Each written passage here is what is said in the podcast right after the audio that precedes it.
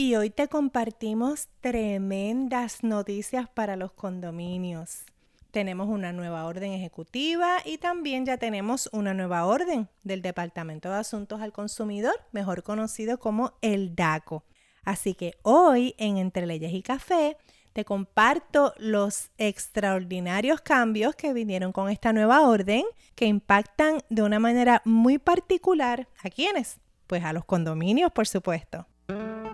Hola y qué gusto me acompañes hoy a conversar entre leyes y café.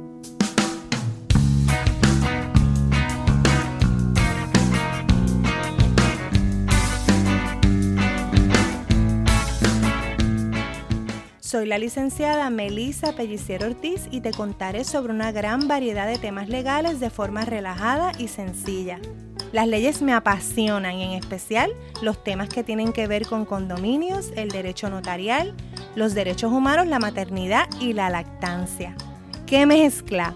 Pues precisamente eso es lo que me encanta de la carrera en derecho. Todo esto partiendo de mi experiencia como puertorriqueña, madre trabajadora, empresaria y recientemente convertida en mercadeo digital. Así que, como en Puerto Rico tomamos café a cualquier hora, no importa la hora que me escuches, te invito a conversar entre leyes y café.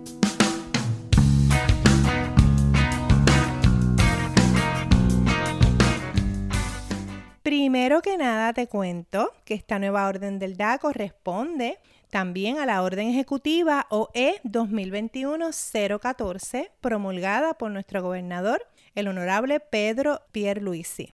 Lo que pretende esta nueva orden del DACO es abundar y especificar cómo es que esta nueva orden ejecutiva impacta el tema de los condominios, que como hemos conversado antes, es la agencia que se encarga de reglamentar estas viviendas. Así que, primero que nada, estamos eh, contentos de que al fin ya han autorizado las asambleas presenciales. Es importante señalar que esta autorización es una autorización condicionada. Tiene que responder a muchos factores y es importante que las administraciones de los condominios las tomen en cuenta. Primero que nada, va, a depender grandemente del tamaño del condominio y cuán viable sea llevar a cabo una asamblea bajo las condiciones que el DACO ha impuesto, que son condiciones ya conocidas por todos, eh, asumiendo llevamos ya un año de pandemia, así que muchas de estas condiciones responden precisamente a la, orden ejecutiva que está en vigor. Así que primero que nada, me preguntaban en las redes sociales sobre cuáles eran estas condiciones que el DACO imponía. Pues aquí hacemos un breve repaso. Primero que nada, las actividades deberán programarse para llevarse a cabo un espacio abierto. Así que ya para algunos condominios eso ya de por sí va a ser un gran reto tiene que ser lo suficientemente abierto para cumplir con el requisito de mantener los seis pies de distancia entre cada persona. Así que si el condominio no cuenta con un área así, va a ser responsabilidad de la Junta contratar un espacio que cumpla con este requisito. Así que segundo, la convocatoria de la Asamblea debe detallar de modo bien específico cuáles van a ser las medidas de higiene, y el protocolo, eh, digamos, que se va a seguir antes, durante y después de la asamblea. Tienen que incluir el aviso de que las personas tienen que ir con su mascarilla, así que no puede ser removida en ningún momento durante la actividad. Hay que respetar el distanciamiento físico. Usted pudiera tener un lugar donde pudieras tener seis pies entre cada persona, pero si se aglomeran a saludarse y hablar, pues ya eh, no sirvió de nada el buscar un, lugar que cumpliera con estos requisitos. Número tres, tienen que tener claro el propósito de la actividad. Eh, entendamos que todavía estamos en un momento de emergencia, que todavía estamos en pandemia, reconocemos la necesidad que había de poder hacer asambleas presenciales porque ya llevamos un año, hay muchísimas cosas que decidir y que atender y que es muy retante a veces hacerlas vía virtual desde las distintas plataformas que si bien han llenado un espacio, no, eh, no satisfacen todos los, los, requisitos y los procesos que a veces hay que hacer en estas asambleas y mucho menos aún si la población de tu condominio es una población que o no tiene acceso tan fácil a estos medios o desconoce cómo utilizarlos. Así que sin duda viene a llenar un gran vacío esta buena noticia, pero también presenta unos retos donde la Junta va a tener que estar muy pendiente de que todo esto se cumpla. Importante no quedarse jangueando después de la reunión. Eh, tan importante que lo pusieron en la orden. Por eso se indica que se establezca en la convocatoria el propósito claro de la reunión y recordarle a las personas que no se queden en el área después de haber concluido la reunión. Esto incumple eh, el, requisito o el pedido o el mandato, pudiéramos decir, de que no hayan aglomeraciones de índole social. El sitio donde se lleve a cabo esta asamblea debe estar adecuadamente limpio, totalmente desinfectado. Así que si usted contrata un lugar para esta asamblea, tiene que asegurarse que la administración del local cumplió con esto también. Se recomienda que el día de la actividad se tengan disponibles alcohol, eh, hand sanitizer, cualquier desinfectante que las personas puedan utilizar al llegar y también pudieran solicitar a las personas que van a ir que lleven los suyos propios. Así que no olvidemos esto. Continúa vigente la autorización para hacer asambleas de índole extraordinario, aunque yo pensaría que ahora todas son extraordinarias.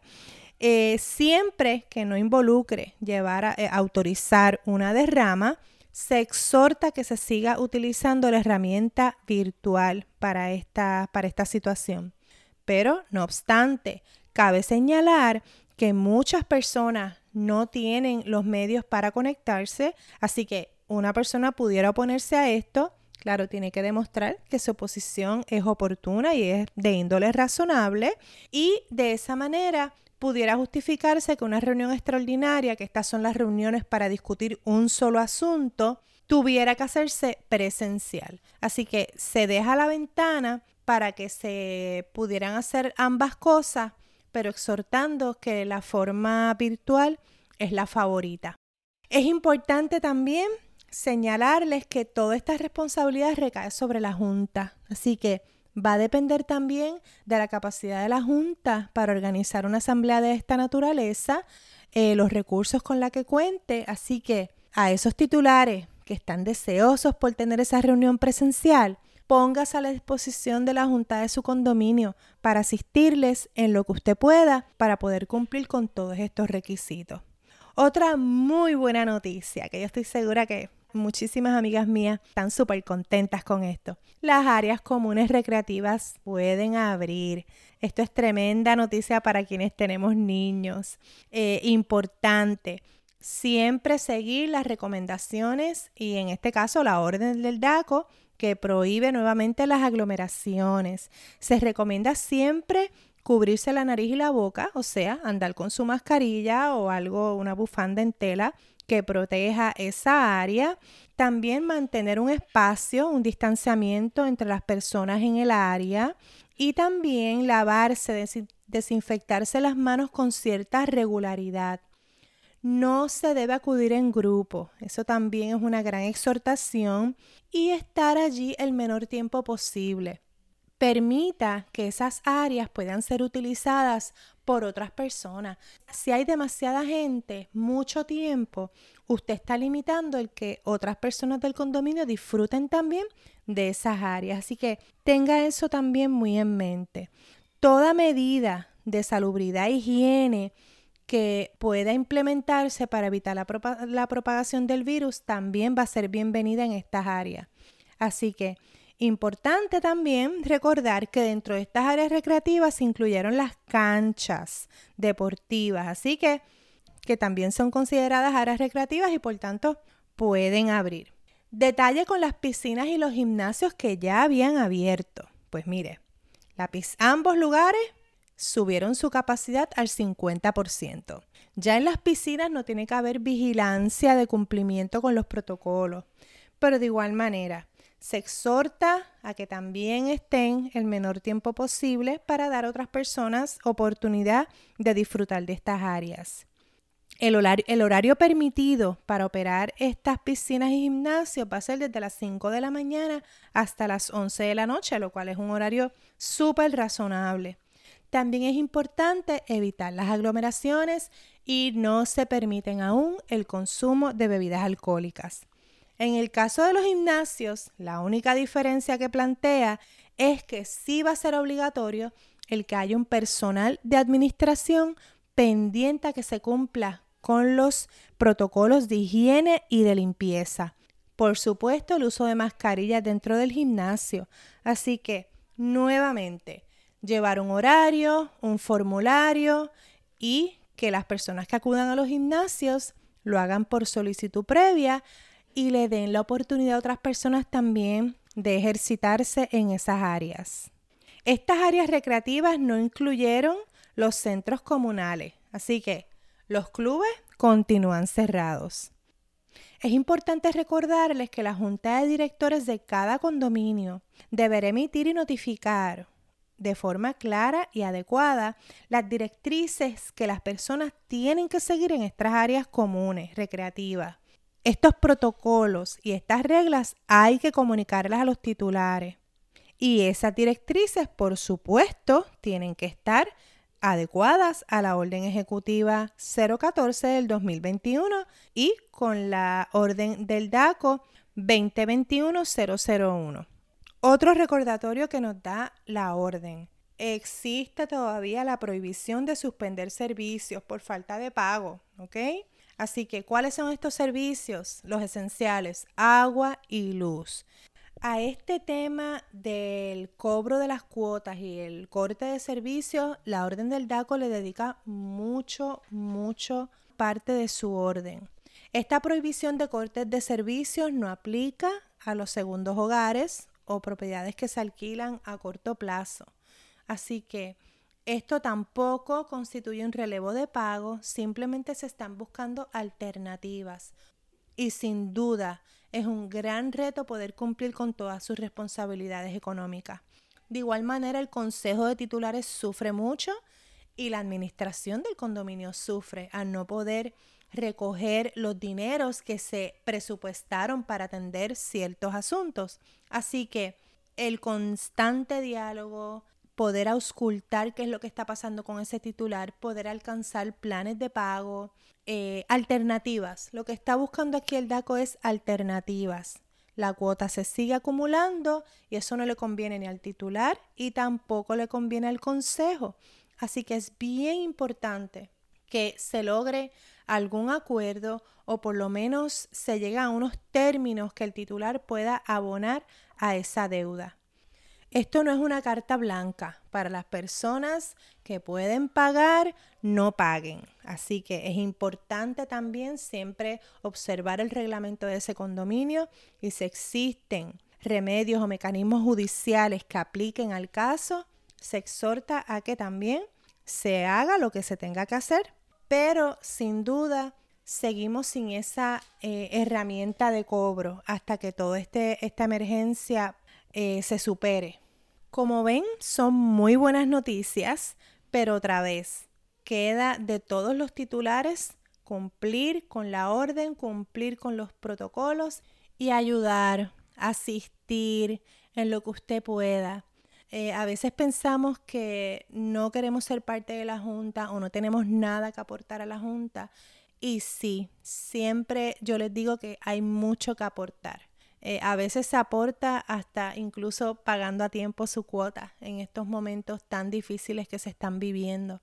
Así que les exhorto a que ahora más que nunca colaboren en la administración de su condominio desde el punto de vista que sea, desde el foro que sea, eh, incluso dando sugerencias o hasta decidir ser parte de la Junta como parte de los deberes que todos los titulares tenemos al momento de comprar en condominio. Así que anímate, que poco a poco estamos saliendo de esta dura, dura etapa.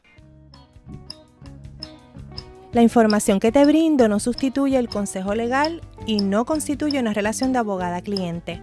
Para una consulta puedes comunicarte conmigo de forma privada o contactar a tu representante legal de preferencia. Si te agradó este episodio, te invito a que te suscribas, comentes y compartas el episodio y no olvides darle 5 estrellas para que así el mensaje llegue a más personas. Para información clara, sencilla y práctica sobre la administración de condominios, busca la guía gratis Condominio 101 y la plataforma El ABC para condominios. Para más información, sígueme en mi página web, tuasesoralegal.com, en Facebook bajo Tu Asesora Legal PR y en mi Instagram bajo melisa.pellicier. Es un gusto compartir información de valor a través de este micrófono y te espero en el próximo episodio, como siempre, entre leyes y café.